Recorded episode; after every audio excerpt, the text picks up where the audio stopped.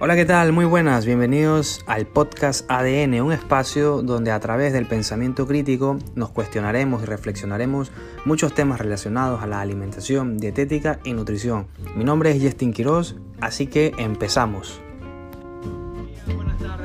Noches, muchísimas gracias por estar aquí una vez más conectados al podcast, este tu podcast ADN, no importa dónde estén, dónde se encuentren, lo interesante es eso, que nos escuchen. Y para el día de hoy, este episodio número 8, no, ya me hacía falta en realidad conversar y tener una buena eh, charla junto a nada más y nada menos que a Erika Borbor, que ella es mi amiga, es nutricionista dietista también. Eh, y por supuesto, yo creo que ella se va a presentar muchísimo mejor de lo que yo lo puedo hacer. Así que aquí la tenemos. Erika, muchísimas gracias por estar aquí conmigo y aceptar la invitación y para participar en este espacio, en este escenario del podcast ADN. ¿Qué tal, Erika? ¿Cómo estás? Hola Justin, ¿cómo estás? Bueno, yo aquí feliz porque ya al fin fue mi turno de estar en este podcast que me parece súper divertido, súper chévere, diferente eh, y te felicito por, por, haber creado este espacio. La verdad que, que hacía falta algo así, como nutrición, pero también como que nos conozcan un poco más. Claro, no, evidentemente. ¿Qué tal, Erika? Oye, ¿quién es Erika eh, Borbor profesionalmente? ¿no? Un poco para ir empezando a explorar esa parte eh, humana de Erika, un poco empecemos con esa pregunta. Bueno, profesionalmente sería lo que más se ha llevado la, la nutrición, ¿no? Desde el 2017 que volví de nuevo a ejercer ha sido parte bastante importante en mi vida, cosa que antes tal vez como ejercía estética eh, era parte de mi vida, pero no tan importante o no tan como sacrificada, por así decirlo, a nivel profesional, porque tienes que siempre estar actualizándote ¿no? y estudiando. Eh, bueno, yo soy nutricionista, dietista y esteticista y yo me gradué en la Universidad Católica en el año 2012. Eh, entré con la primera promoción, me gradué con la segunda éramos con ellos de indias ahí. Y, y la verdad que, que sí, eh, como siempre digo, ¿no? La, la, nutrición a mí más que todo me ha traído es a mis amigos, a mis colegas, que es algo bastante importante también. Oye, ¿qué pasó? ¿Por qué eh, iniciaste diciendo que en el... A ver, yo sé que me sé la historia, por si acaso, solo que eh, vamos a comentarlo un poco más para aquellas personas que evidentemente no te han escuchado y no la saben. ¿Qué, sucedió en ese, en ese lapso de tiempo de cinco años? Porque te has graduado en el 2012, eh, ya te licenciaste ahí, y, y, dices que en el 2017 retomaste la nutrición humana, ¿no? Como tal. ¿Qué pasó en esos cinco años, Erika? ¿Dónde estabas? ¿Qué estabas haciendo? Mm, bueno, me, me gradué sí en el año 2012, egresamos en el 2011, nos terminamos graduando en el 2012, nos tomó bastante tiempo graduarnos, era algo complicado en ese tiempo que nos gradúen rápido. Em, y bueno, ejercí estética. En, en, la universidad, a mí desde nutrición clínica, nutrición clínica 2, yo me decanté totalmente por, por estética. Eh, la verdad que fue algo que que me dio un poco más de conocimientos más los docentes, el ambiente, era, era bonito, ¿no? En cambio, en, el lado de nutrición, para mí no fue la mejor experiencia. Los docentes para mí, lamentablemente, no es por achacar a la universidad ni nada, porque hubieran ciertos docentes que fueron bastante buenos, pero verdaderamente no hicieron que yo me enamore de la nutrición o que me haga un poco más crítica. Entonces, e, en estética era otro ambiente, los docentes eran increíbles y me decanté totalmente por eso, incluso hice mi tesis de estética y me dediqué a hacer estética desde el 2000, desde que me gradué. Desde que me gradué empecé, trabajé con una colega, primero Rosita González, que ella ahora está en el hospital de Ceibos y con ella hacíamos estética. Y de ahí eh, terminamos esa alianza y empecé a trabajar con el doctor Hugo Barcia, que fue mi profesor de estética, en el consultorio privado. Y de ahí eh, fue la mejor, porque en realidad él me ayudó mucho a poder empezar como profesional, eh, que todos necesitamos como un arranque, como una guía. Y con él me pareció súper chévere porque cualquier duda, cualquier cosa que iba a hacer, él me guiaba, ¿no? Entonces, así comencé en estética y me quedé en eso hasta el 2017, cuando ya yo eh, cambié mi alimentación, y empecé a estudiar la rama de nutrición vegetariana. También ya estaba un poco como aburrida o dudosa de todo lo que conllevaba la estética, ¿no? Tanto físico, tanto celulitis, tanto el gordito, que la ruguita, que la cosa por acá. Entonces ya como que me empezaba a aburrir un poco esa cosa como superficial. Entonces me empecé a dedicar a estética y aquí estoy, en, nutrición más que en otro ahora, al revés. Al revés ahora, oye, pero esa, esas ganas de empezar a estudiar, bueno, no estudiar, sino interesarte muchísimo más ahora por la parte alimentaria, tuvo que haber nacido ante una necesidad de pronto, o te... Sí, básicamente eso, como que tú querías ya cambiar y decir, ok, yo creo que podemos hacer algo mejor con mi parte alimentaria, quizás experimentarla en ti mismo. ¿Qué, ¿Qué sucedió? ¿Qué fue lo que te motivó para ya cambiar el enfoque, la dirección de tu ruta de camino profesional y empezar ya a caminar por el sendero de la nutrición humana? Claro. Em, cuando yo me em, empecé a cambiar mi alimentación vegetariana, yo habré atendido a unos tres pacientes en nutrición. Y tengan en cuenta de que yo no ejercí nutrición porque no me gustaba, porque a mí no me gustaba poner el, pollo sin sabor, el brócoli hervido sin nada, la dieta, la dieta, bajar de peso, pesar, medir. A mí nunca me llamó la atención eso. Entonces yo como que lo hacía no lo hacía, hacía estética y yo no unía esto de la dieta, o sea, la alimentación con la estética, yo simplemente hacía estética, cosa que si hubiera estado un poco más interesada en, nutrición como ahora, los tratamientos estéticos tal vez hubieran tenido mejor resultado incluso.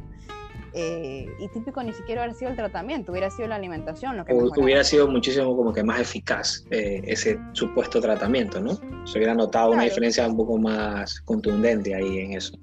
Claro, porque sí, tenían ciertas mejorías, por ejemplo, en ciertas patologías cutáneas, porque evidentemente ciertos, incluso al día de hoy, ciertos eh, eh, químicos que se ponen en la piel, ciertos ácidos, eh, ayudan muchísimo en manchas, en cicatrices, tratamientos para el acné, tienen evidencia de que funcionan y al, día de hoy yo lo sigo comprobando. Claro que me he hecho mucho más selectiva en qué hago, ¿no? Obviamente. Oye, también me, me comentabas el tiempo que tenemos de amistad que no son 10 años, pero sí son 4, eh, 3 años me parece, eh, de amistad o 4, eh, que han sido bastante buenas, en la cual hemos conversado muchas cosas, no solamente contigo, sino también con Paul. Y dentro de eso decías también que antes tomabas bebidas gaseosas, ¿no? por ejemplo Coca-Cola. ¿Qué fue lo que te hizo cambiar el chip? ¿verdad? Ese chip que tenías tú instaurado de tomar, comer dulces, tomar cola, eh, comer lo que, lo que sea, eh, seguías una dieta omnívora desordenada, creaste una, una, un, signo, bueno, una patología funcional que era una colitis, ¿verdad? Eh, ¿qué, fue, ¿Qué fue lo que te hizo cambiar ese chip para que ya definitivamente dejes de hacer todo ese tipo de cosas malsanas que tenías? Sí, como igual uniéndolo a la pregunta anterior, es básicamente la necesidad de querer eh, llevar a la, alimentación vegetariana eh, de forma correcta, ¿no? dije, a ver, yo estoy atendiendo a estos tres, cuatro pacientes vegetarianos, porque era lo que yo como que empecé desde un inicio a atender, porque era lo que me llamaba un poco la atención, pero yo me di cuenta de que yo no tenía idea de nutrición vegetariana. Entonces dije, voy a meterme a estudiar y tenía dos opciones, o ingresar a un máster, que al día de hoy todavía está, que son los dos únicos másteres de nutrición vegetariana que hay, que conozco de habla hispana, eh, y me pensaba, pensaba inscribir en el máster, en el máster, pero me di cuenta que eran dos años, que era leer mucho, no te daban clases como tal, y yo soy más auditivo, o sea, a mí me gusta, como ya he dicho antes, leer audiolibros, como, o sea, he dicho antes a ti, aquí eh, leer audiolibros, o sea, que escuchar audiolibros, claro, claro, me lo has comentado. Ver clases en vivo, a mí como que ponerme a leer un libro es un poco más complicado, que seguramente tiene su, su parte bonita, pero eh, tendría que yo ponerme a... ah, claro, te, tiene que gustar. Tendría que empezarlo a hacer, ¿no? Para darme cuenta de que, que como tal sí es. Eh, que es que también en la universidad nos mandaban a leer libros de, de, de, fisiología, entonces era como leer, leer esas cosas bastante no sé, complejas, por así decirlo. Claro. Em, a ver, entonces ingresé al instituto, que es a donde yo estoy ahora, y me gusta mucho y por eso siempre hablo de él. Y no es que me paguen por promoverlo, eh, ni, que yo doy clases ahí ni nada, pero es el, el ICNS de España, que ahora ya algunos colegas se han, han ingresado a estudiar ahí también, tanto cursos como, como másters, y se dan cuenta de que verdaderamente lo que te enseñan es, totalmente diferente, que seguramente tú también cuando te fuiste hacer el máster te diste cuenta de, lo diferente que es todo. Y ahí yo aprendí muchas cosas. Eh, eran los primeros años del ICNS y a mí me dieron clases algunos docentes, unos que me abrieron mucho la mente, como por ejemplo Virginia Gómez, que me habló mucho de patologías digestivas y ahí me di cuenta de mi síndrome de intestino irritable, que lo conocen seguramente como, como colitis la mayoría. Em, y ella como que me hizo dar cuenta de ciertas cosas. Ahí también estaba otro nutricionista bastante conocido en, su, en su momento, que era como un boom, porque era la comida real, sus inicios y ahí me di cuenta de lo de las etiquetas, y ahí me di cuenta de, y algo que dijo él a mí me, me marcó en ese momento para ciertas cosas para bien, pero para otras fue un poco extremo. Cada vez que comes un alimento ultraprocesado, estás dejando de comer un alimento real. Entonces en ese momento yo me di cuenta, entonces cuando iba al supermercado iba a comprar la bebida gaseosa, yo decía, por tomar bebida gaseosa, estoy dejando de tomar agua. Entonces en un momento dado yo la dejé de comprar ya, cosa que ahorita es súper, no necesito algo así. Para ahorita, está, ahorita está automatizado totalmente, entonces ya lo haces muchísimo más rápido, más eficaz. O sea, es como entrar a tu dormitorio con la luz apagada y saber dónde está el interruptor. O sea, eso es muy, muy, muy rápido. Claro, y eso, eso creo, la necesidad de poder tener eh, los conocimientos de nutrición vegetariana básica, en ese momento muy, muy básico, y de ahí, eh, ahí cambié mis hábitos también, eh, a partir de, del instituto. Por eso digo que el instituto a mí me, me, cambió muchas cosas en la vida, ¿no? Cambié muchos hábitos, muchas cosas, empecé a hacer actividad física justamente en ese momento, hacer pilates, algo que a mí me gusta, eh, y a darme cuenta de otras cosas, ¿no? Que involucran la salud. Pues bien, ¿no? Ahí te cambiaron un poco ese, ese enfoque o, esa perspectiva o ese chip, ¿no? Eso, eso es muy interesante. A mí, conmigo pasó casi que lo mismo, hicieron como que un lavado de cerebro, básicamente, y cambié mi enfoque total. O sea, ya luego, para cuando llegué acá, tú como que me cachaste un poco la onda, eh, bueno, no un poco, bastante, al igual que Paul, y podemos, podemos sacar algunas cosas entre esa y todo un poco, por ejemplo.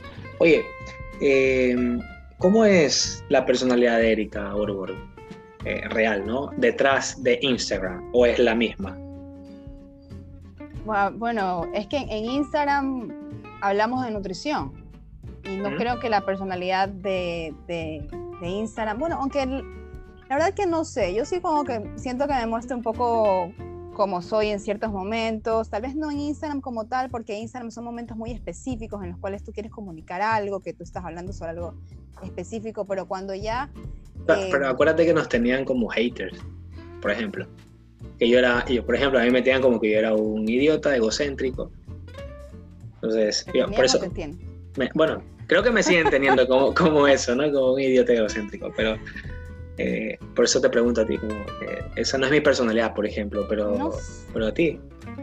No sé, o sea, mi personalidad varía, como, como hablaste con alguna de las chicas antes, de los invitados, obviamente, varía la personalidad de la familia, varía la personalidad de acá, eh, dentro del hogar, varía la personalidad cuando vas con la familia, pero en un ambiente más grande, es decir, con tus tíos, tus primos, eh, varía tu personalidad cuando vas a la casa de tu papá, por ejemplo, varía la personalidad cuando sales con tus amigos, varía la personalidad cuando vas a comer que cuando vas a, a una fiesta. O sea, la personalidad de uno varía también de acuerdo a la situación. Varía mi personalidad cuando voy a Pilates. O sea, mi personalidad varía si voy al consultorio y veo, bueno, aunque yo creo que las pacientes me terminan conociendo un poco más.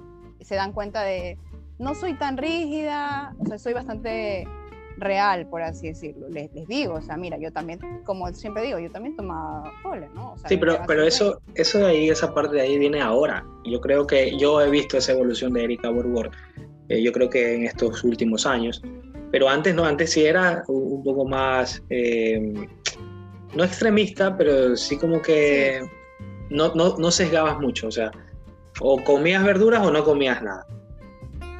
O tomaba agua o no tomaba, por ejemplo, un, jugo de algo. No, porque, tiene, porque tiene azúcar y todo eso. Obvio, y eso fue el, otro extremo al cual me llevó eh, el, real food. Claro, el real, food, que fue dejar de comer todo lo que sea empaquetado. Es que nadie hablaba de las etiquetas aquí en Ecuador y cuando hablé sobre eso en, una feria aquí en San Borondón, bastante conocida, en el cual ya hemos dado algunas conferencias también, eh, Eso fue la gente, la gente se quedó y yo les decía, yo también estaba igual, pero era bastante extremo. O sea, como te digo, yo amo ir a comer comida libanesa y yo no me comía el falafel. Claro, yo, me recuerdo, yo me recuerdo cuando fui, eh, cuando llegué a Ecuador y, me invitaron a dar esa feria, tú me decías como que aquí la gente se asombra por eso. Y para mí no era un asombro, era como que muy normal o muy singular estar hablando de ese tipo de cosas. Pero sí es verdad que la gente se asombraba muchísimo de eso. Y te he escuchado. Pero sí era más extrema. Sí, sí, éramos. Yo también. no subía una. Si yo iba, salía con alguna amiga, yo no subía que estaba comiendo unas papitas o que estaba comiendo una galleta, porque porque éramos nutricionistas. Y eso incluso. Tengo una anécdota de papas fritas, por cierto. Ahora que, ahora que, que incluso ya empecé yo a mostrarlo, yo veía ese mismo patrón en otras nutricionistas amigas que recién como que empezaron a, volvieron al país y todo. Y yo les decía, pero no pasa nada si lo muestras, es normal, es humano eh, quererte comer una galleta. Y incluso a mí me decían, pero eso no es vegano. Y yo les decía, pero es que etiquetas, o sea, no, no, se, no se puede vivir así tampoco, ¿no? Eh, en momentos específicos. Y ahí poco a poco sí, ya fui mostrándome un poco más, más real. Pero siempre hacemos bromas, o sea, y lo subimos a Instagram y entre tú me filmas a mí y yo te sigo la corriente y, y, vamos, como la que subimos, que la podríamos subir en, cuando lances esto aquí, tal vez podría subir las historias como recuerdo de cuando estábamos tomando unas fotos, las fotos como personales que decíamos superfoods, superfoods. Superfood, superfood. Hey, claro, sí me acuerdo que estábamos ahí, hicimos un video que fue muy, muy visto fue muy visto y comentado también en ese momento.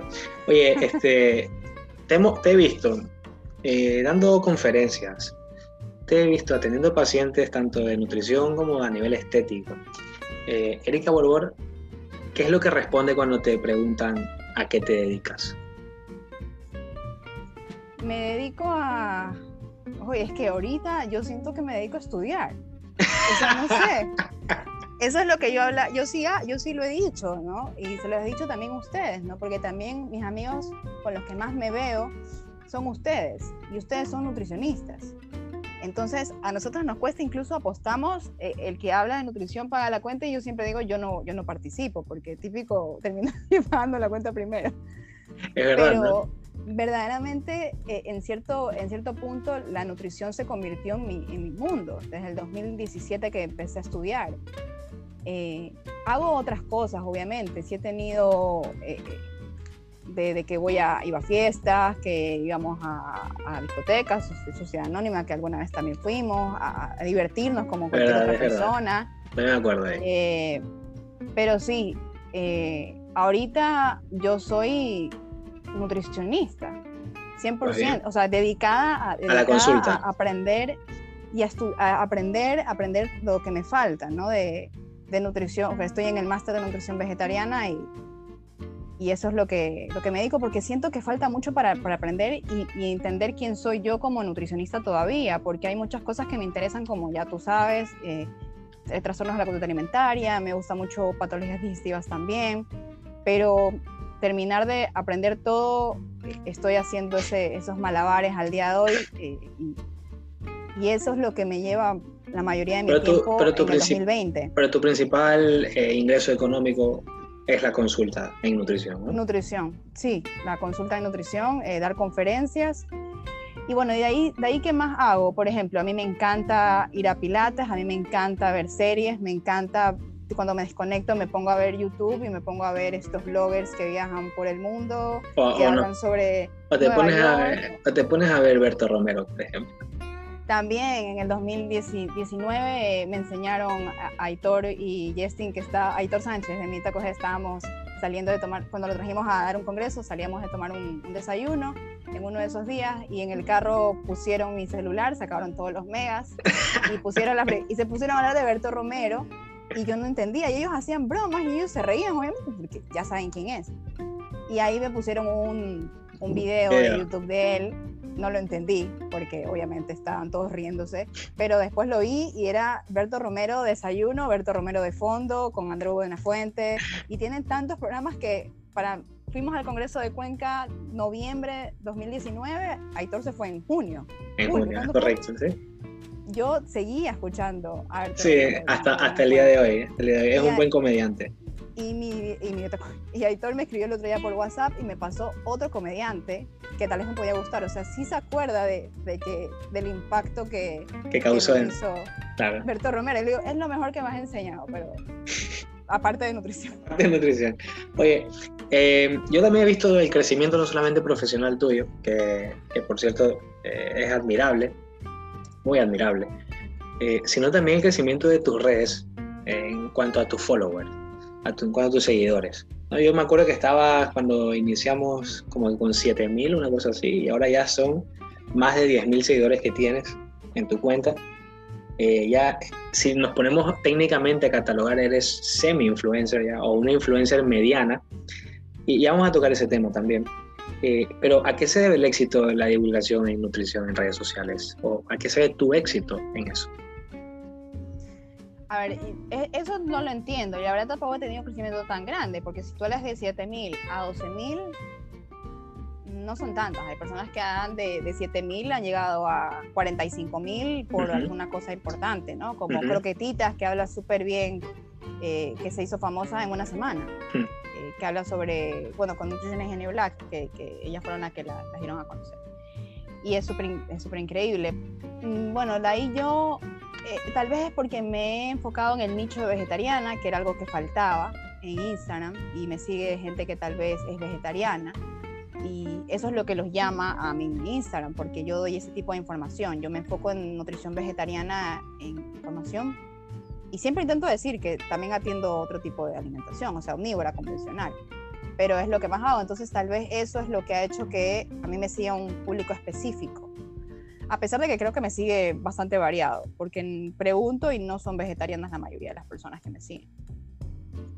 Y también tener esa alianza ¿no? entre nosotros, entre los nutricionistas, trabajar juntos, el hecho de, crear cosas, hacer ferias con un poco, hacer radio, estar siempre presente en eventos, como ferias que damos conferencias, con marcas, eh, eso, crear alianzas, talleres, eso te hace también un poco conocer, conocerte un poco más y decir algo diferente tal vez a lo que el resto del, de los Instagram dicen sobre alimentación. Erika, y eh, ya, ya sabemos un poquito más de ti, tienes 31 años de edad, ¿verdad? 33. 33, 33 años, eh, de las cuales eh, has disfrutado muchísimo en tus últimos, o sea, tus últimos cumpleaños. Ha sido cumpleaños diferentes, ¿no? En el 2020, por ejemplo, cumpleaños diferente. Bueno, no, a ti no te tocó un cumpleaños diferente, te fue bien porque, claro, porque aún éramos, era prepandemia, ¿no? Eh, pero eh, esto de ser nutricionista y luego combinarlo un poco con tus amigos que no son nutricionistas, eh, ¿te ha significado un problema o no? No, a ver, como yo digo, yo, yo salgo mucho con ustedes o sea, con, con, el grupo de que hemos creado. Entonces, para mí, cuando... La secta, que en algún momento nos dijeron, ¿no? cuando yo vuelvo a ir a, a salir a, a, un día con otros otros amigos, quieren ir de noche, 11 de la noche a un McDonald's. Y es algo que como que digo, mm, no, no vamos a ir. No vamos a ir, o sea, ¿por qué quieren? Pero eso, eran, eso, es, eso es habitual, eso, eso es típico de, un, de, de jóvenes que salen y que no vamos a ir a comer algo, no sé, algún restaurante súper así, comida eh, súper chatarra. Y es, no, es habitual en un adolescente o una persona joven hacerlo, pero ya para mí es como, nosotros ya por, vamos a lugares donde normalmente va a haber algo que, que no sea 100% saludable, obviamente, pero que tenga opciones, opciones como que para para alimentarte, por ejemplo, comer decente, por así hay algo, hay algo muy bueno y con esto ya nos vamos introduciendo un poco más al tema central del día de hoy, que vamos a hablar sobre eh, vegetarianismo y veganismo llevándolo a examen, es decir, a profundizar un poco algunos aspectos. Eh, yo recuerdo que en una conferencia tuya, bueno, en una participación tuya que te hicieron, que te, llamaron para una entrevista, tú decías, y no, recuerdo si fue en la, no, en la de Mariela, creo que fue Mariela TV, Ah, que te que me escribiste a felicitar, qué lindo. Claro, eh, sí, pues fue muy buena. Eh, recuerdo que te preguntaron ahí sobre el tema de las dietas vegetarianas y tú dijiste que personalmente para ti cuando tú sales, cuando tú sales eh, fuera de tu casa a comer, no es una comida principal. Y eso algunas personas que siguen una dieta vegetariana o vegana consideran lo contrario. O sea, ni siquiera se plantean si ese tiempo de comida que van a hacer fuera puede ser o no, o puede cubrir o no el requerimiento que tú necesitas. Claro, a ver, em, yo digo eso, eh, pero en un contexto, por ejemplo, de si sales en un caso puntual, normalmente fuera, eh, las opciones que tenemos como vegetarianos no son muy buenas. Siempre vas a encontrar, obviamente, papitas fritas, vas a encontrar unos patacones, eso vas a encontrar y es vegetariano 100%, por ejemplo, y si comes queso, te lo ponen con queso. Si vas a una cafetería, tú te comerás una humita, por ejemplo, y o una torta de choclo que tiene queso, leche, no sé, pero yo no.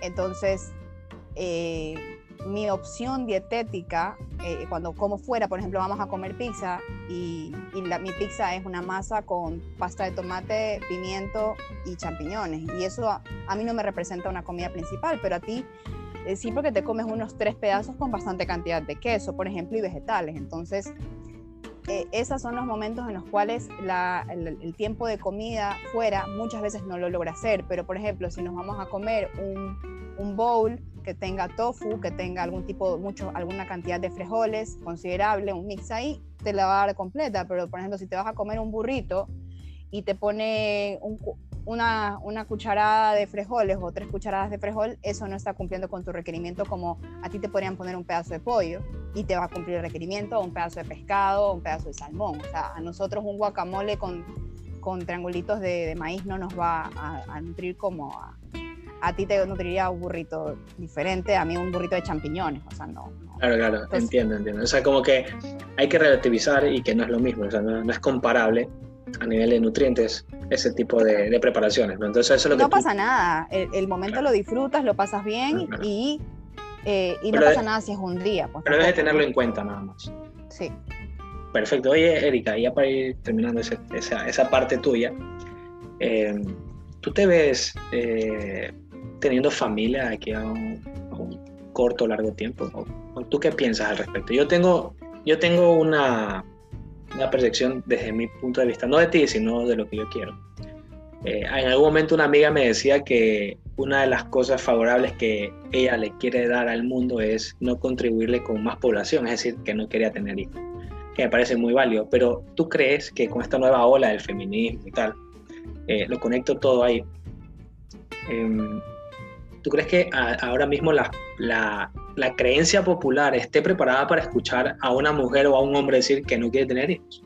Por ejemplo. No, no digo que, no sé si ese sea tu caso, pero dame tu punto de vista y luego me, me matizas lo tuyo. Claro, bueno, yo la verdad que no como en el caso tuyo, Justin, que tú siempre has dicho que, que tu sueño más grande es ser papá, por ejemplo. Sí, bueno, no más grande, ¿no? Pero sí, me, me ilusiona, me ilusiona, me ilusiona. Eso dijiste un día. Me ilusiona ser padre. eso dijiste un día emocionado, quién sabe. Pero bueno. Pero bueno, yo en cambio eh, siempre he dicho desde bastante pequeñita y sin ser consciente del medio ambiente, de, que el feminismo y esas cosas en realidad, de que yo no soy una persona de, de, niños. Nunca me he imaginado teniendo un niño, por ejemplo, una niña, no es algo que a mí me, no me deja dormir, que yo ya tengo 33 y no he tenido hijos. Eh, no, es, no es algo que yo me vea, vea con un hijo y eso no me hace más mujer o menos mujer, simplemente Correcto. No, quiero.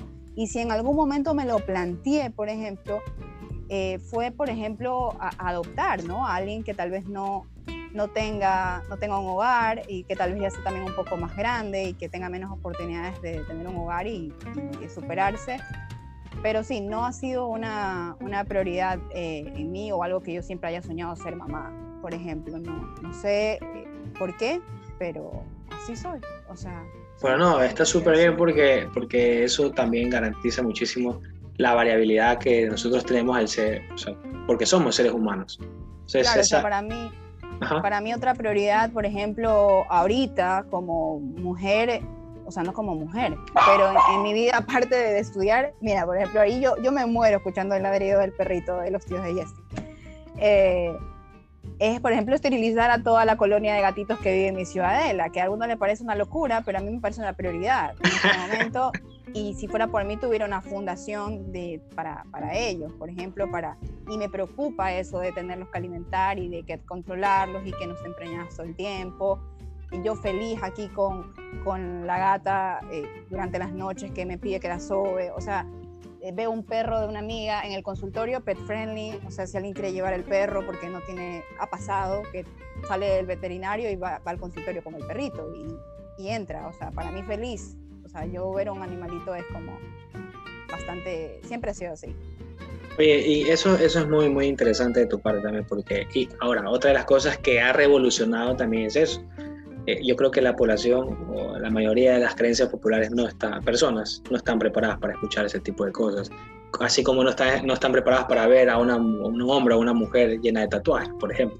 Entonces, eh, esas son cosas que aún nos hace falta crecer y evolucionar como humanidad, eh, de entender ese tipo de aspectos que son decisiones únicas, que no tienen por qué ser mediadas por otras personas. Pues bien, oye Erika, y escuchándote que, bueno, yo sé mucho que te, cómo te gustan a ti los animalitos, eh, tú eres, decidiste ser vegetariana o, eh, vegana, eh, y, eso, y eso ahora mismo me lo, lo, dejas en claro, o si es que no te gusta que te encasillen como vegetariana o vegana, también lo puedes dejar en claro. Pero para las personas que te están escuchando, ¿tú empezaste ese tipo o ese estilo de dieta por cuidado animal o simplemente por convicción propia? A ver, yo siempre, a mí siempre me llamó la atención. Para empezar, yo la primera vez que lo escuché fue por mis primas, que yo hablo de mis primas y son las dueñas Borbor, que son las que tienen el, almacén de llantas. Hay una cuña publicitaria de Jackie Borbor. Eh, y ella, una de mis primas, nosotros siempre hemos sido súper de, animalitos, pues, ¿no? Mi tía siempre se ha dedicado a rescatar, las perras, sus primeras perritas fueron mis primeros perritos también. Eh, y una de mis primas era vegetariana, entonces yo dije, vegetariana, o sea, qué, qué, va, qué chévere, ¿no? Pero yo estaba en la universidad, eh, el día a día, en mi, mi, círculo, y lo que te enseñan en la universidad no te llevaba a ser vegetariana, pero siempre hubo esa, ese interés por por, eh, bueno, estoy matando una vaquita, ¿no? De chiquita, alguna vez creo que lo conté, yo rescataba los, a los pescaditos que estaban en las redes, a los peces que estaban en las redes de la camaronera y los lanzaba de nuevo a las piscinas. Em, cosas así, que, siempre como que me, me impactaba un poco el, chivito que esté atrapado en una rejita, eh, eh, cuando íbamos a la playa y bajarnos a ayudarlo, o sea, siempre era como ese interés en, en, que ellos también sienten, en que ellos también también son tan, tan amorosos, ¿no? Y tienen vida.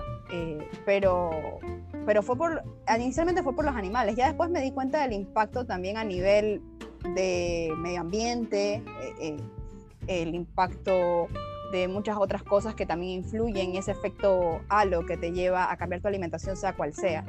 Y de ahí si me van a encasillar, yo sería o lacto-vegetariana. Hay ciertas personas que creen que soy vegana. En, en mi casa, por ejemplo, eh, si mi mami algún día hizo una torta de choclo y me encanta la torta de choclo y se olvidó de hacerme a mí una sin queso, me la he comido.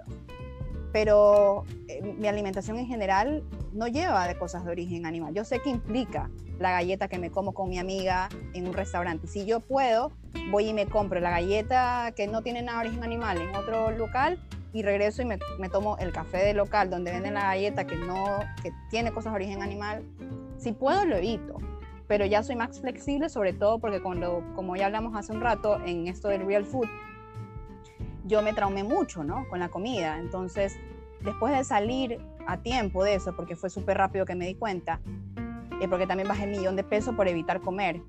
Eh, hay otra anécdota con el, hay otra anécdota, extremo. Hay otra anécdota con el tema peso y vegetarianismo. Claro, no puedo llevarlo al extremo, ¿no? De, no querer comer o no querer compartir porque la dieta tiene algo. Eso va a depender de cada uno y cada paciente y cada persona tiene, eh, hay que respetar lo que, lo que quiere. Pero al día de hoy, actualmente, sería o lacto-vegetariana por la galleta que me como, porque me como el pedazo de, de, no sé, de humita que tenía dentro queso o el bollo que le quito el pescado y me como el verde. Claro, ¿no? Entonces... más claro, claro, definitivamente, ¿no? Pero... O no sería ni vegetariana, porque ahí el bollo tenía pescado y el, no sé, es, es como muy extrema la situación, pero más, es que es alimento y vamos a comer tantas veces en nuestra vida que, que no, o sea, es, traumante también un poco. Oye, eh, vamos entonces a hablar sobre las dietas vegetarianas ahora mismo, ¿no? Vamos a llevarla a ese, a ese punto crítico. Primero, eh, hay una definición de dieta vegetariana, ¿no? Eh, o no existe ninguna definición al respecto. Bueno, las dietas vegetarianas son aquellas dietas que son basadas en plantas, que pueden incluir derivados o no de alimentos de origen animal. Son alimentos. La carne es un alimento, el pollo es un alimento, el pescado es un alimento. No es veneno, no es pus, la leche es comida, o sea, es alimento, te alimenta. Eh, la calidad, el impacto medioambiental, los animales, eso se puede discutir y cada persona tomará su decisión al respecto. Totalmente. De ahí, en dietas vegetarianas están los ovo vegetarianos y los vegetarianos estrictos, que nos encasillamos netamente en alimentación. Ya cuando vamos a estilo de vida, que tiene que ver con el zoológico, con el circo, con el maquillaje, con incluso los medicamentos. La ropa. la ropa. Eh, involucra eh, a los animales, entonces eso es veganismo, pero para facilitar la situación entre, ahora a la gente le gusta mucho esto de las etiquetas, o incluso te va a servir si vas en un avión, que puedes elegir tu tipo de comida, o te puede servir, por ejemplo, si vas a un restaurante, ¿no?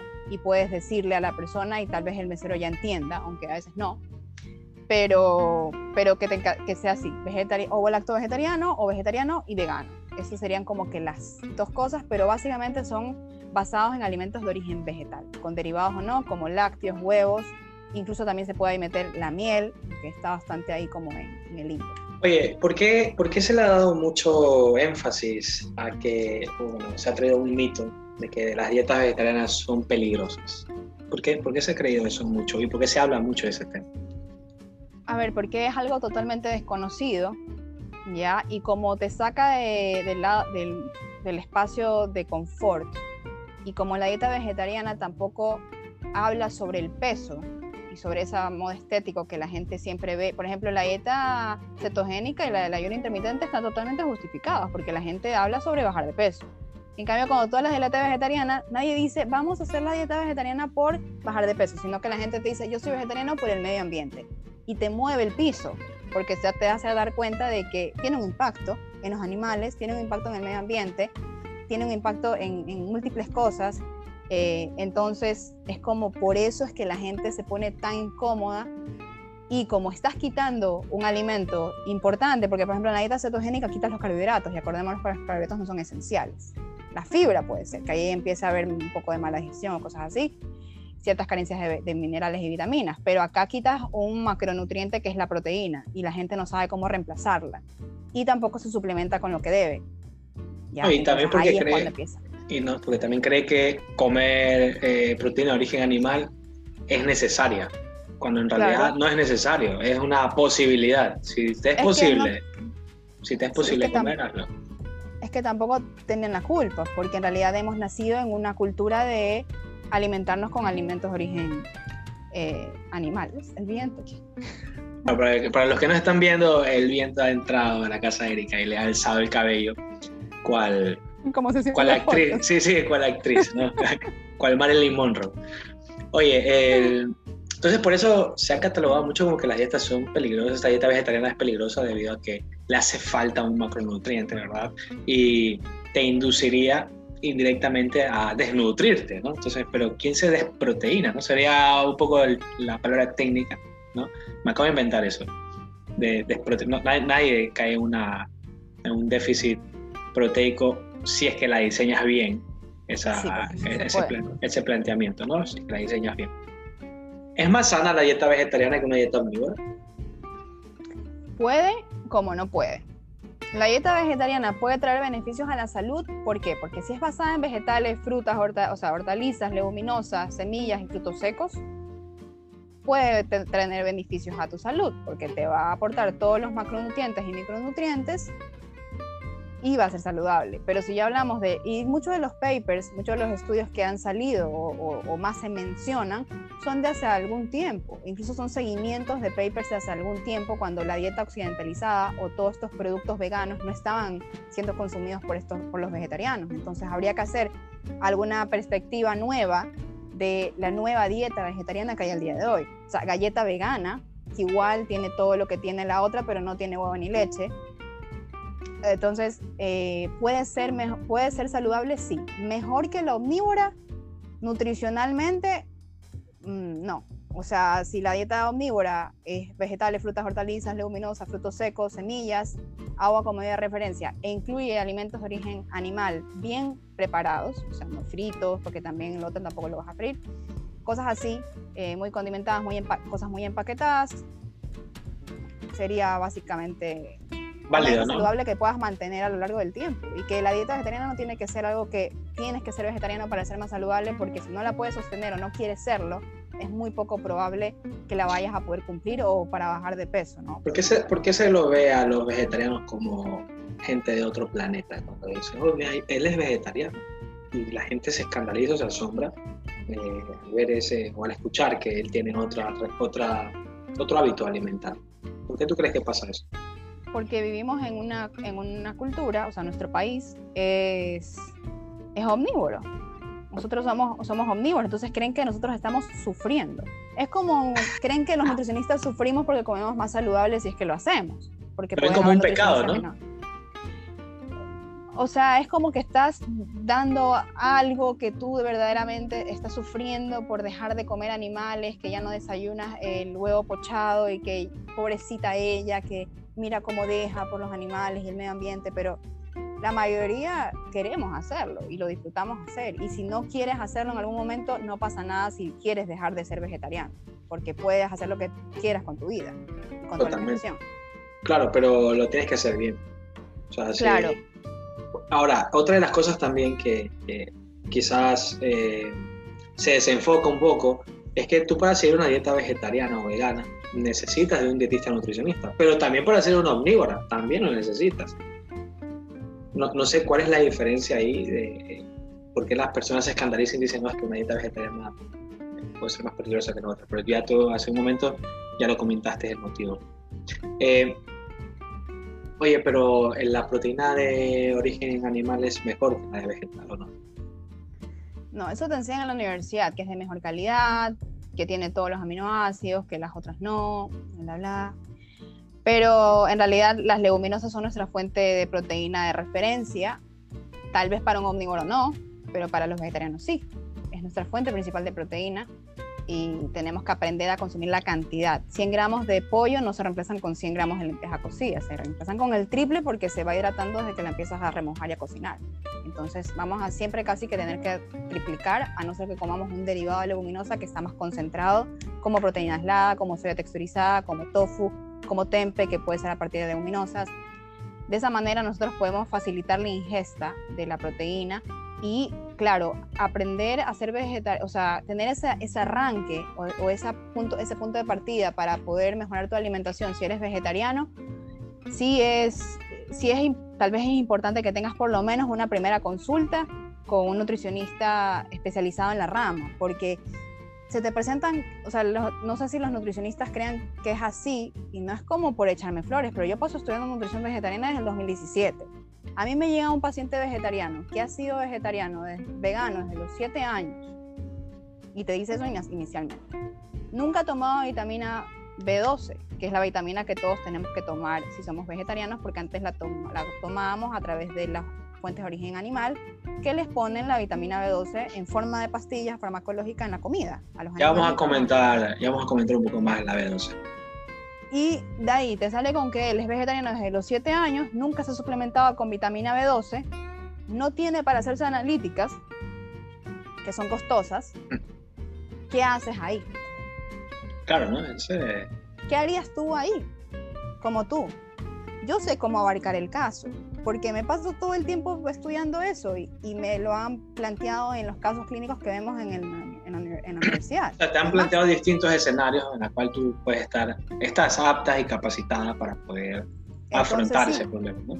A mí me hubiera gustado que hubiera habido un nutricionista que me hubiera podido guiar a mí al inicio. Bueno, pero ¿qué se hace ahí entonces? Danos un poco de luces o sea, sí, sí considero de que debería, debería una persona vegetariana acudir a un nutricionista que tenga un poco de conocimiento sobre el tema, para que te pueda guiar y te pueda dar ese punto de arranque para que no tengas carencias y no seas un, vegetariano que tenga... Pero en ese caso hay que suplementar sí o sí, independientemente de que tenga 7, 8, como que tenga 6 meses de ser vegetariano. Sí, hay que ver simplemente cómo se hace el remonte. Si es a nivel oral, cuántas veces a la, semana y cuánto tiempo, si es a nivel de inyección, o sea, ya de ampolla, Eh, o sea, si mejor te va a venir que de ley te tomes una que sea sublingual o sea una que no pasa nada si la ingieres y son cápsulas que se absorben ya a nivel gastrointestinal. Ya eso, eso va, un poco más, pero sí, la vitamina B12 es la única vitamina que tenemos que nosotros suplementar. Oye, voy a hacer ahí un bypass, eh, voy a poner un puente ahí. voy a poner un puente ahí. Este, porque se habla mucho de que las legumbres, las legumbres tienen o son incompletas, a diferencia de, por ejemplo, un pedazo de, filete de carne? Eh, a ver, las leguminosas son en su mayoría ya cocidas agua, requete hidratadas, de 100 pasas a 300 gramos llenos de agua, eh, de ahí fibra y de ahí tiene una parte proteica bastante interesante. Pero para que sea interesante tienes que comer más cantidad. Eh, de ahí, en comparación, sí va a tener un poquito menos de lisina, que, un poquito menos de, perdón, de metionina que el resto de los alimentos de origen animal, pero tiene bastante buena el nivel de, lisina, que es el aminoácido más limitante en los vegetarianos, no como la leucina, que es en los deportistas. claro. Y también eso es en veganos.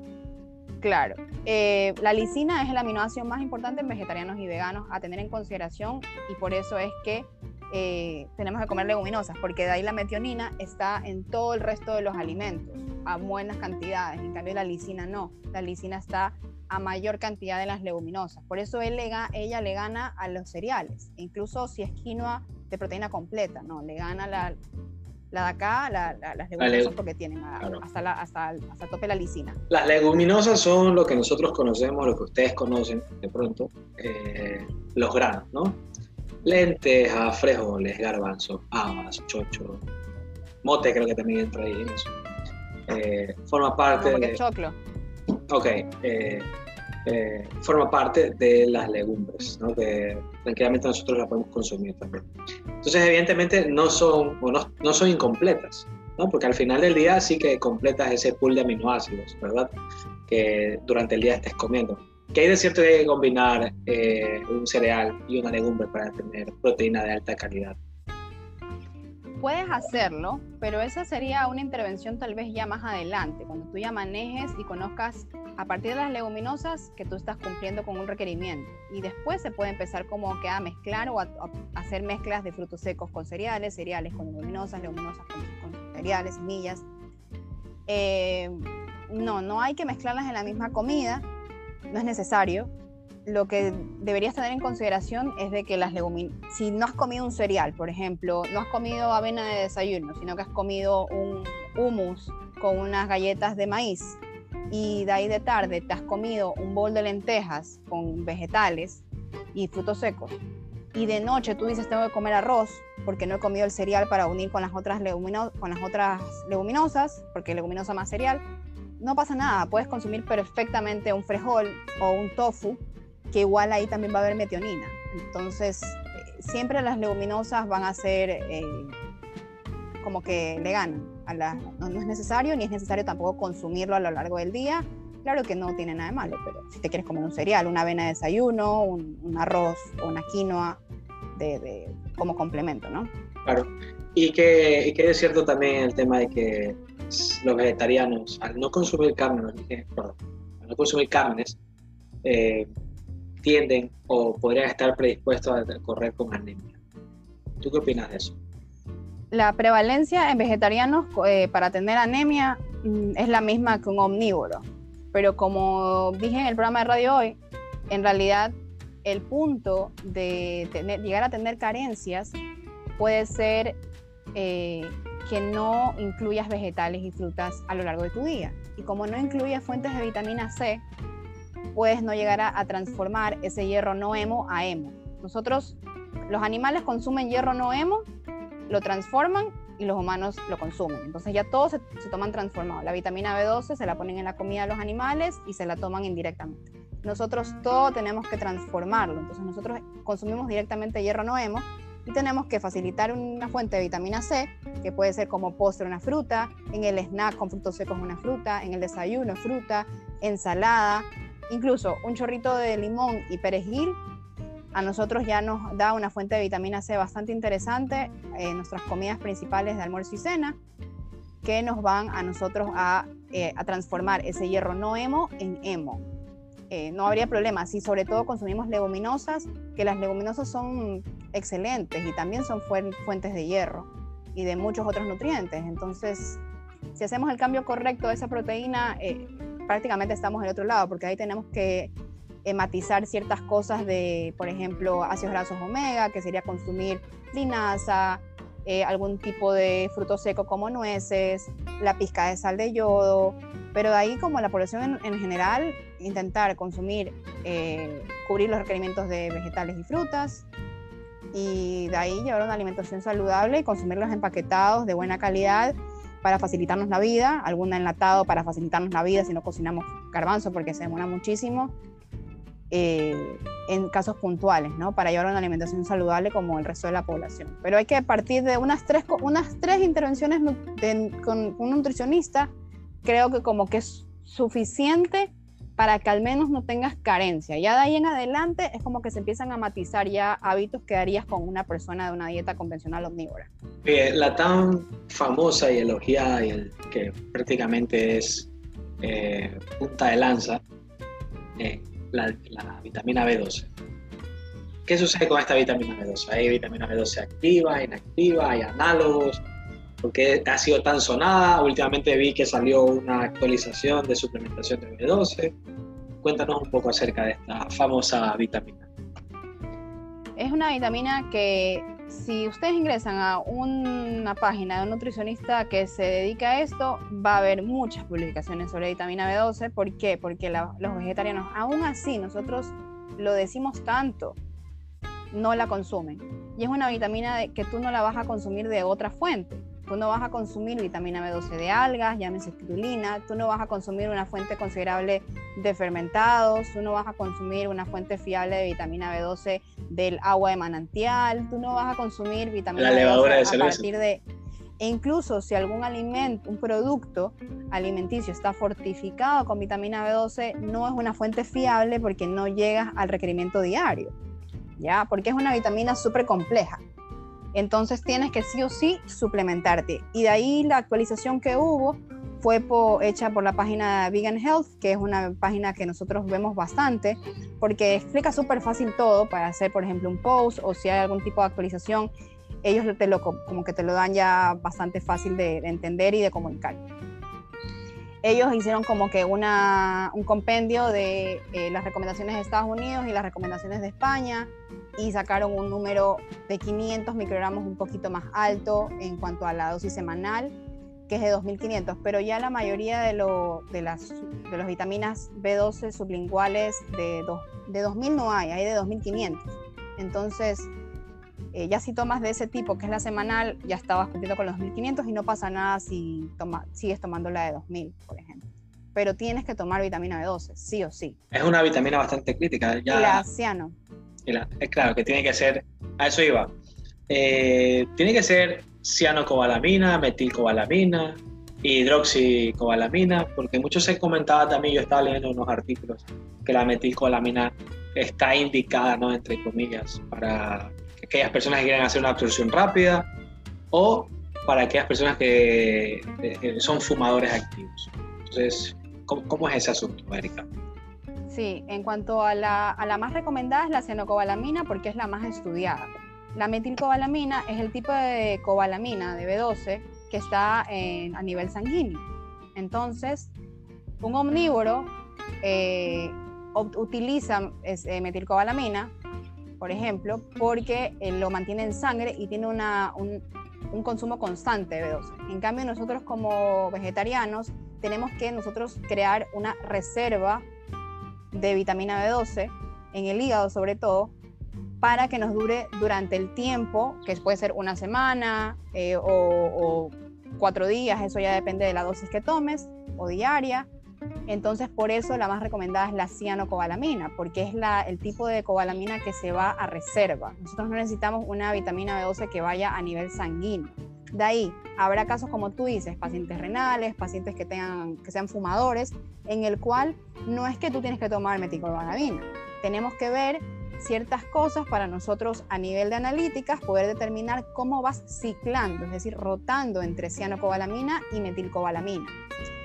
Eso hay que tener en cuenta eh, en los fumadores y en los pacientes renales. No es que solamente metil y no es que solamente ciano o no es que solamente... ¿Cómo vas a tomar las dos? Hay que ver también eso ahí. Claro, un poco explorar el contexto del paciente para saber eh, cuál elegir y de forma claro. Incluso, por ejemplo, si te tienes brotes de acné por tomar vitamina B12, que a veces suele pasar, o de rosácea, hay que hacer, no es que debes de dejarla de tomar y sigue siendo vegetariano y, y yo no puedo porque sí, que me da mi rosácea y no puedo, o acné. No, hay que corregir ciertas cosas a nivel con dermatología, a nivel eh, de, de tratamientos estéticos, para corregir el acné de base si es que lo tuvo y si fue un brote hay que ver cómo se dosifica de forma personalizada a ese paciente y hay protocolos que se siguen para tanto fumadores, renales, dependiendo de la, medicina, el tipo de diálisis, hay incluso también en pacientes que tienen estos brotes de, de acné, rosácea e incluso para los que son alérgicos. Ahí se puede ir probando con otro tipo de cobalaminas, por ejemplo, o productos, o sea, microdosis. Es, es bastante compleja. O sea, ¿Cuál, es, ¿cuál sería 20 horas de clases de eso. Eh, me, me, consta, me consta. Eh, ¿cuál, ¿Cuál es tu posicionamiento para aquellas personas que promocionan tanto la espirulina o de pronto alguna otra alga como fuente de vitamina B12? Eh, que no es fuente de B12 y que están creando más perjuicios que, que beneficios. Incluso un omnívoro puede ser análogo por la cantidad que se tome. Por ejemplo, porque llena la reserva y si el paciente todos los días toma espirulina siendo incluso omnívoro, puede competir con la absorción. Es algo que yo me planteé, que no sé si habrá en algún lugar puesto, pero yo le pregunté en una clase eh, con mi profesor y yo le pregunté a él, a Víctor Robledo, qué que, pasaba ahí, ¿no? Entonces me dijo que pasaría lo mismo, que es una buena, buena observación. Y así te lo estén promoviendo la espirulina como fuente de proteína, tampoco fuente de proteína. ¿Ya? O sea, no o sea, más perjuicios que beneficios de cualquier atributo que le van a poner a la espirulina. No es necesaria, no la hemos tenido a disposición tantos años.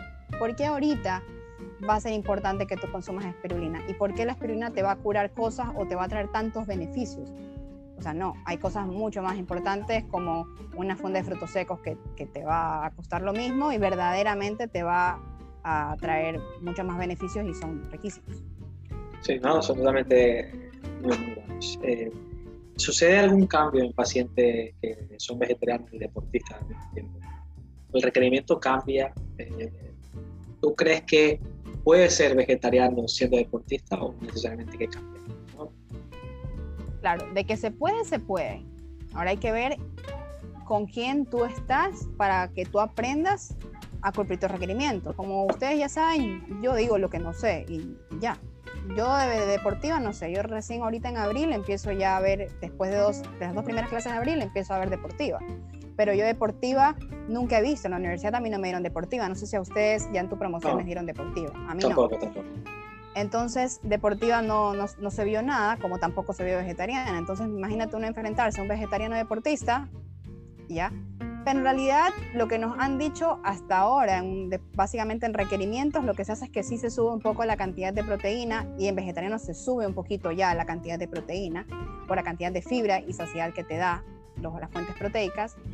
Em, pero ahí se puede, ahí obviamente si te vas a ver el documental de deportistas veganos, estás viendo algo que no deberías. Claro, estás viendo algo que que no debería ser tu fuente de información si tú eres deportista o si haces actividad física, porque ahí te dicen que el huevo es veneno, básicamente. O sea, Lo, pone en la misma línea de fumar, por ejemplo, de un cigarrillo. Claro, o sacan exámenes de, sangre y ponen el tubo y ven después de comer huevo y se ve espesa, la, se ve como blanca la sangre, o sea, es una cosa muy extrema, muy exagerada, muy, muy de fanatismo, por así decirlo, y de hacer quedar mal totalmente a la dieta omnívora por la cual Los yo no considero.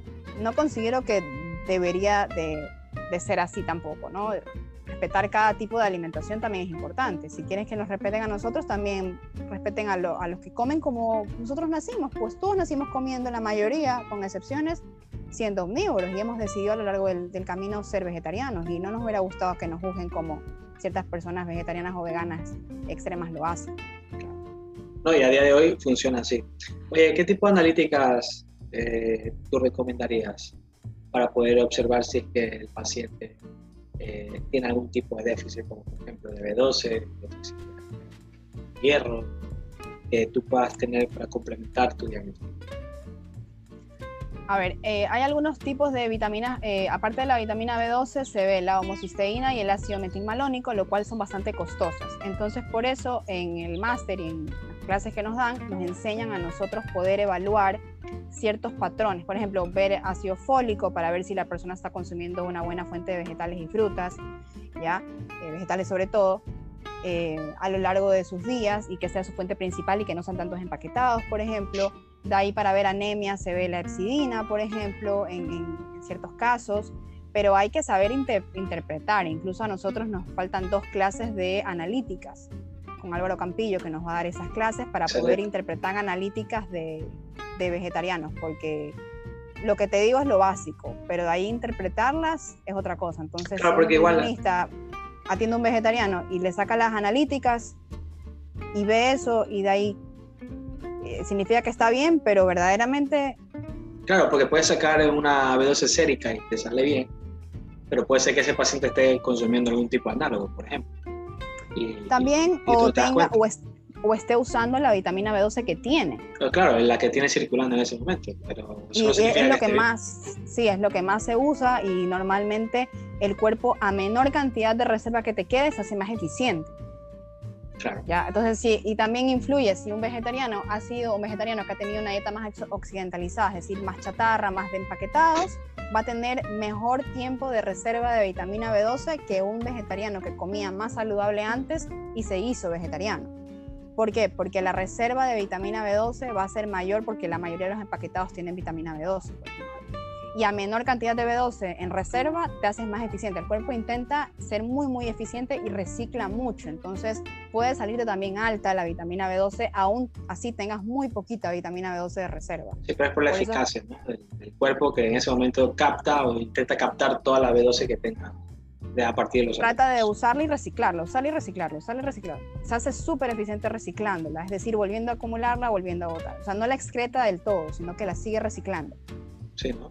Eso, eso es muy interesante también. Entonces, el tema de las analíticas, eh, hay que saber interpretarla, hay que saber qué pedir también, por ejemplo, eh, con estos pacientes.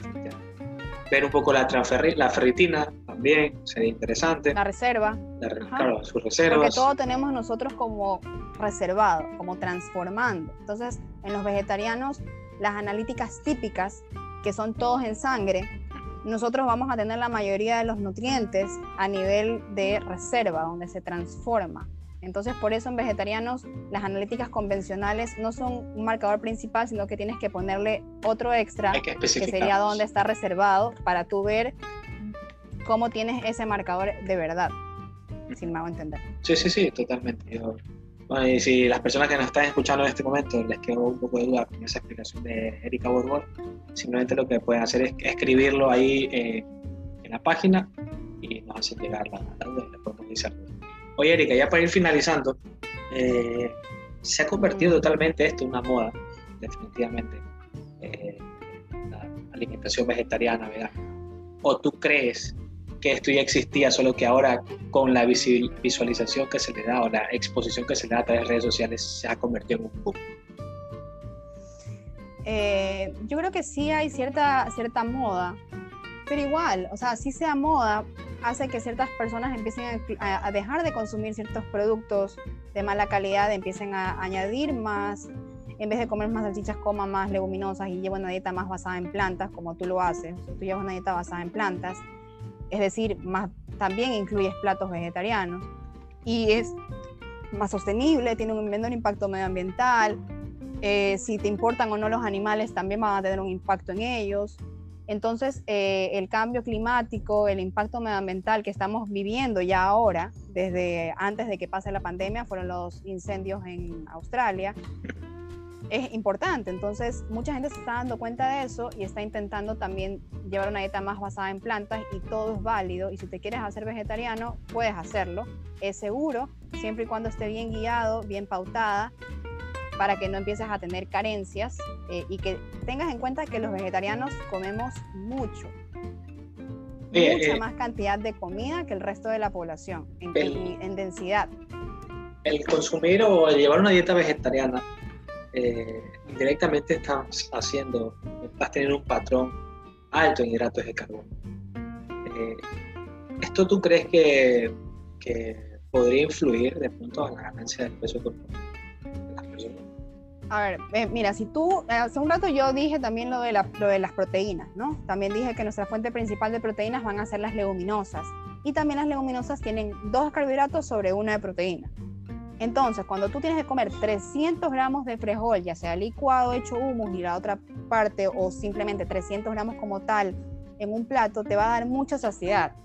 Entonces, el carbohidrato extra que tú le quieras poner, por ejemplo, un garbanzo al curry, que queda súper rico con arroz, le pones el arroz pero como un acompañamiento y nosotros tenemos más cantidad de, tenemos que tener la prioridad del plato como el resto de la población. Entonces van a ser vegetales son mayoría crudos pero ahí salteados también pueden ser para que reduzca también la densidad de la cantidad de, de la capacidad de ahí van a ser las leguminosas que también van a tener carbohidrato ahí en su composición entonces ya está cumpliendo con ese macronutriente que también te va a dar mucha saciedad y mucha fibra y también mucha cantidad de proteína entonces no vas a avanzar a comer tanta comida por ingesta si te haces vegetariana. Entonces, si llevas una alimentación basada en plantas, es muy poco probable y alimentos como tal que, subas de peso, porque eso es en la mayoría de las personas. Si es una alimentación convencional omnívora basada en vegetales, frutas, eh, cereales de calidad y una proteína de bastante calidad y fuentes grasas saludables,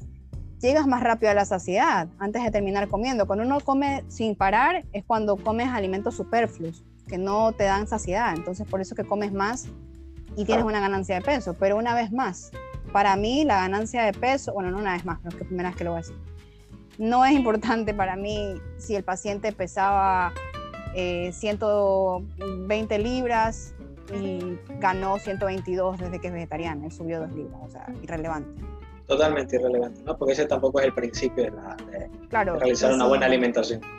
Y si mejora su composición, va a ser porque empezó a hacer actividad física, empezó a mejorar sus hábitos de sueño, le mejoró su ciclo menstrual porque empezó a cumplir los requerimientos que tenía, eh, empieza a, disfrutar un poco más también la alimentación vegetariana y que no solamente es arroz con frijol, puedes hacer cosas súper ricas. El tofu lo puedes implementar en todos los platos típicos ecuatorianos y hacerlo de sabor rico. Tú lo haces muy bueno, lo metes en un bolón. Claro, en el bolón le pongo el tofu, o sea, reemplazo aprender a reemplazar nutricionalmente. Hay cosas tan importantes eh, en la alimentación en general, más allá, del, más allá del peso y más allá de, tantas cosas, porque podrías tener un poquito más de grasa del que te dice la máquina y te da una calificación de, de 6, pero estás comiendo bien, estás durmiendo bien, tienes energía y habrá momentos en el mes que no tengas energía porque es normal, porque uno se cansa, no es porque siempre tienes que estar energético y ah, sí. Habrá momentos en que tu cuerpo te pida descanso y, descansas y ya, y días que tengas menos energía y tendrás menos energía y está bien. En el 2018 se volvió tendencia en Twitter un, post que subió una, una madre que le enviaba en su lunch al hijo, al, al colegio, garbanzos. Entonces se volvió tendencia en Twitter porque la cuestionaban muchísimo, decían, no, ¿cómo vas a ser posible que no dejes disfrutar al niño de su adolescencia, de su juventud? Eh, ¿Por qué le envías garbanzos? Le puedes enviar otra cosa. Eh, a día de hoy la población es muy reacia cuando ven a un niño comiendo garbanzos o habas, pero creo que es muy permisiva eh, cuando ven a un niño en McDonald's comiendo la cajita infeliz o lo ven comiendo KFC o bueno. Ahí no pasa nada, al parecer va todo bien ahí. ¿Por qué tú crees que se da ese tipo de aberración? Por la normalidad, eh, haber normalizado tanto este tipo de restaurantes, que los niños coman eso, si sacas antes, en mi, cuando yo era niña, ir a Burger King era un momento especial. Te ponen la corona, ibas el día de tu cumpleaños, porque era un momento, no sé, un caso muy puntual. Ahora los niños van a cada rato. Eh, o sea, sí, que te traigan el cereal de tal cosa era porque te lo traían de afuera. Eh, y de ahí sí, podías estar desayunando el cereal de Fruit Loops. con leche y, ya, y leche chocolatada y tomabas el, el biberón con leche y azúcar. Pero el resto de la alimentación no es como la que los niños tienen ahora. Entonces es totalmente diferente. Ahora las mamás no tienen tiempo y les dan a los niños cosas rápidas eh, y, comen así todo el tiempo. el famoso Nestum o mi primera papilla. Claro, y pobre niño ahí que llevó sus garbanzos feliz él, porque le gustan los garbanzos. Unos garbanzos crunchy, se ha puesto que nadie los ha probado, riquísimos. Los metes al horno con paprika y, y romero. Y, romero y los haces tostados, obviamente cocidos, pues no los vas a meter crudos porque nunca se van a cocinar. riquísimos, es, es como un snack delicioso. Pero la mayoría no lo ha probado, simplemente lo que hace es juzgar, es lo primero que hace. Pero yo, sabía que... ibas a decir eso, sí sabes. Tú estabas diciendo el niño de los garbanzos, yo dije, lo va a comparar con el mantel. Lo va a comparar. yo, yo hice esa comparativa en, en, un artículo que escribí que se llama eh, Felizmente omnívoro y tristemente vegetariano, que es un, simplemente es una metáfora que yo utilicé en el título para poder hablar un poco mi punto de vista eh, de lo que pienso en Nutri. Hablar Hola, no me digas que eres vegetariano. bueno, esa es la otra, la diferencia. Que es Mister, Mister, Mister temas chéveres. O sea, claro, el hola no me digas que soy vegetariano, no me digas que eres vegetariano, nació precisamente de una conversación que tuve con una amiga. Y, me dice, ah, hola, ¿cómo te va? Y, como estaba, había bajado de peso, yo me queda bien y me dice, no me digas que te hiciste vegetariano. Entonces, eso, por eso te claro, por eso te pregunto, ¿no? Porque asocian mucho el tema de vegetarianismo, infrapeso o bajar de peso.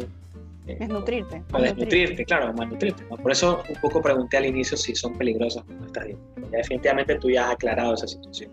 Y eso es muy bueno. En Pero fin. mira cómo lo llevan a los, a los extremos. Dicen que te subes de peso unos se preocupan porque sube de peso, pero otros se preocupan porque te malnutras y flaquitito porque eres... O sea, la gente lo lleva a extremos y una vez más por el trauma, por el, peso. Claro, lo polariza todo, lo polariza todito. Eh, yo creo que la población vegetariana, no sé, no sé tú qué piensas, la población vegetariana vegana ahora mismo también está en peligro debido a que está siendo acechada por la industria alimentaria.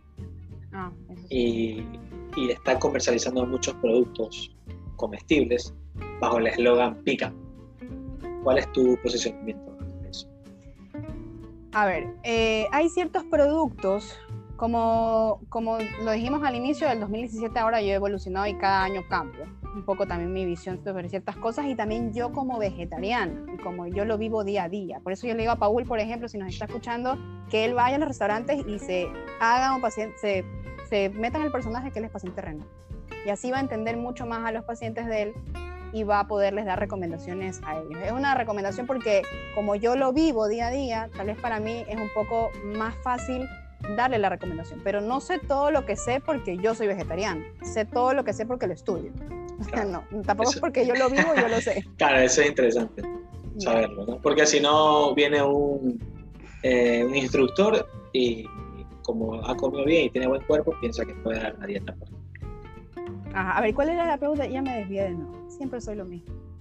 Ok, ¿qué, cuál, cuál, ¿qué opinión merece el tema de la industria alimentaria, los productos Ya, ya ha cambiado un poco mi, mi visión. Por ejemplo, si tú eres un paciente vegetariano o una persona vegetariana que, se, que sabe que se alimenta bien, ¿ya? es decir, que cumple con sus requerimientos, que basa su alimentación en alimentos de calidad, que cambia el queso por el tofu en el bolón y que no, le, no lo deja sin nada, que come la cantidad de leguminosas y si no come los derivados y sabe cuando sale a la calle si te están poniendo una buena cantidad de tofu o no, así como antes sabías. Te ponen un filete de carne, la gente dice, uy, estoy comiendo, mira ese lugar que te ponen un filete millón. Pero en cambio, un, un omnívoro va a un lugar que te ponen un burrito y dices, no, en ese lugar te ponen poquitito pollo. Igual nosotros los vegetarianos tenemos que saber identificar cuándo estamos comiendo las porciones o cuándo, cuándo estamos comiendo bien. Si tú ya sabes que estás comiendo de una forma considerable ese pollo con las leguminosas y sus derivados de forma correcta, el consumir estos productos que le dan sabor, por ejemplo, un poquito de una rodaja de queso vegano, ya que también le da un poquito el sabor y esa, esa forma visual, no viene mal. Si tú ya sabes que la bebida vegetal de soya es la única que reemplaza nutricionalmente a un lácteo, pero compras una bebida anacardos que te la quieres tomar porque quieres en un, o una bebida de avena que queda súper bien con el café, o y la puedes hacer en casa, la bebida de avena licuando avena y agua y sirviéndola. Una bebida anacardos con un café o con un té chai porque te gusta, está bien.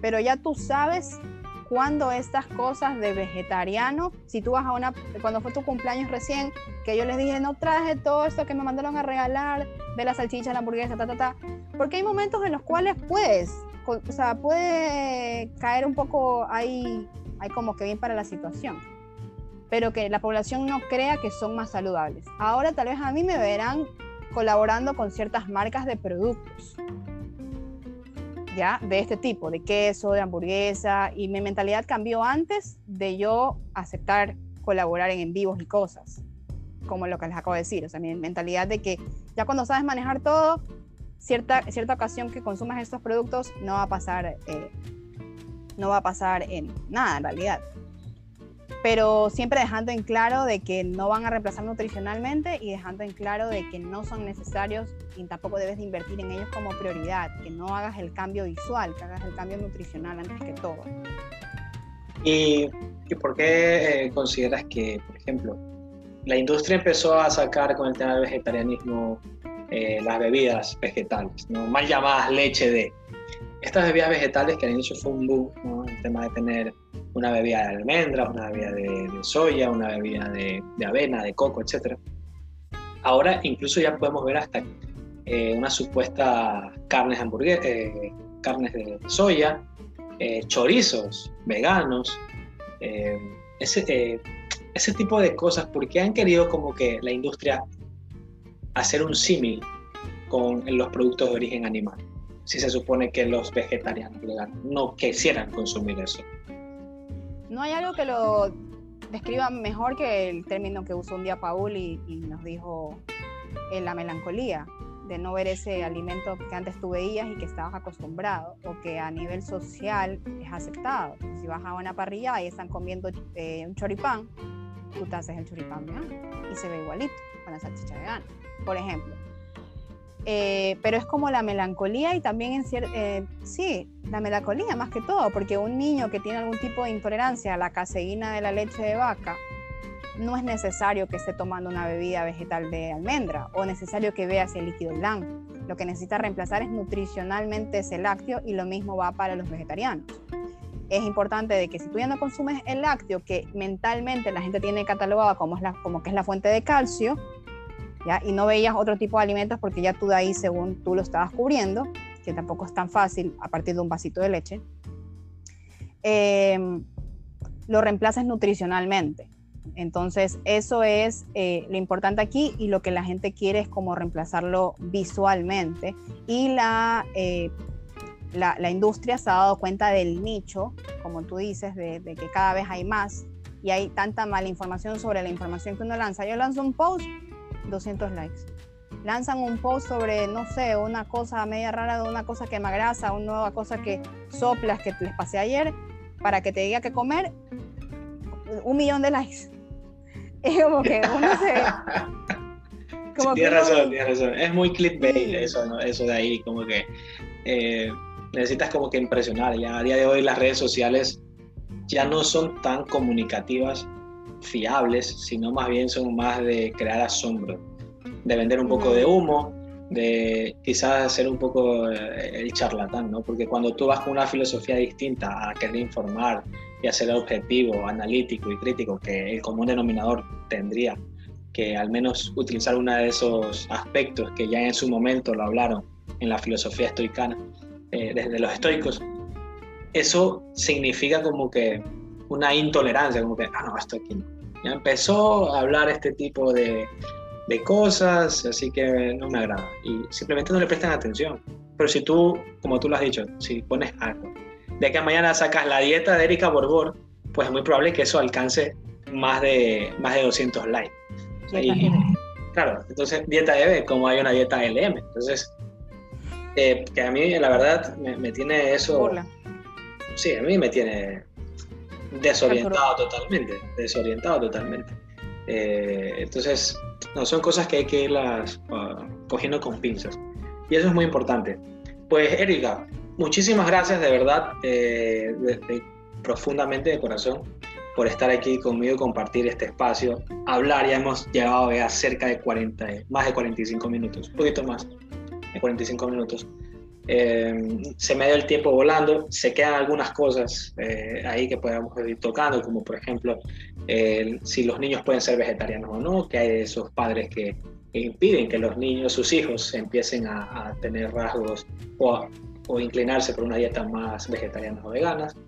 Entonces, los desórdenes alimentarios, claro, en embarazo, eh, esos trastornos alimentarios que puedes tener derivados de una asistencia, una, una mala asistencia de la dieta eh, vegetariana o vegana.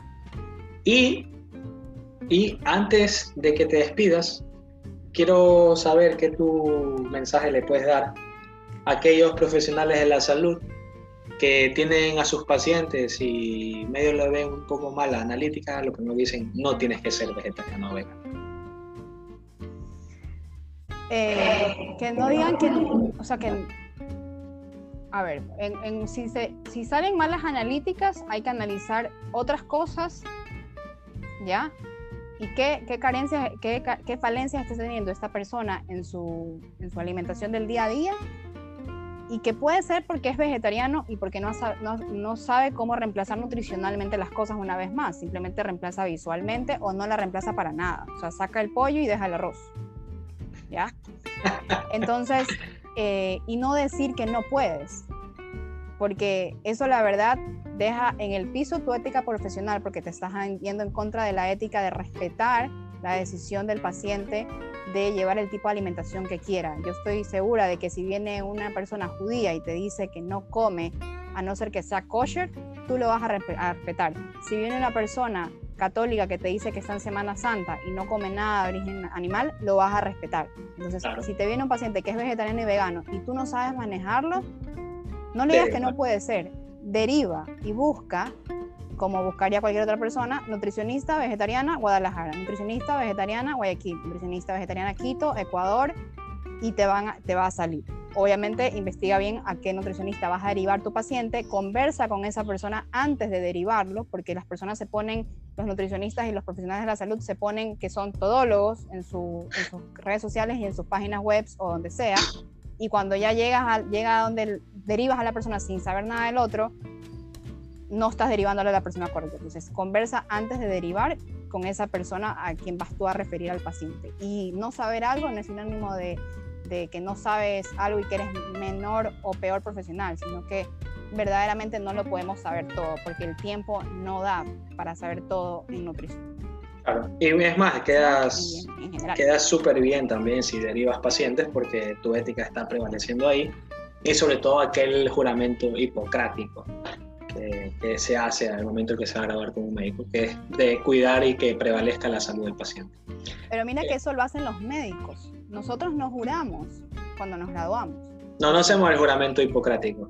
Hacemos otros juramentos. Juramos que eh, eh, vamos a cumplir nuestro derecho de, nutricionista y que eso nos hacen hacer en el aula magna. Yo recuerdo que alzas la mano derecha y juras.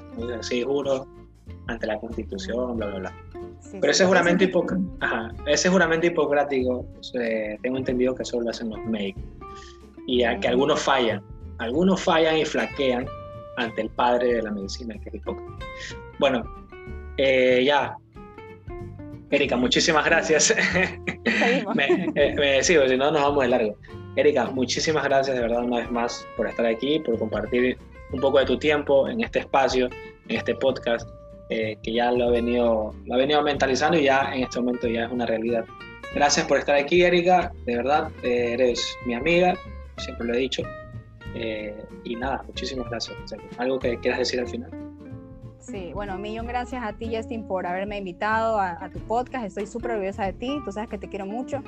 Y eh, bueno, eh, mil gracias a todos los que se quedaron tanto tiempo con nosotros, porque la verdad que ha sido larguito este podcast, creo, en comparación de los otros, no sé. Sí, sí, creo que va a ser un o son tan divertidos, son tan divertidos que a mí se me pasa el tiempo como que rápido. Sí, chévere. Sí, son buenas, son buenas. Sobre todo la cancioncita de fondo, ¿no? Que estás escuchándote en este momento. Pues bien, nada, entonces nos vemos en una próxima edición. Eh, estaremos conversando con una próxima profesional de la nutrición. Hablaremos un tema muy, muy interesante que les dará a conocer de quién se trata también. Pues bueno, nos vemos y muchísimas gracias. Bye. Bye, bye.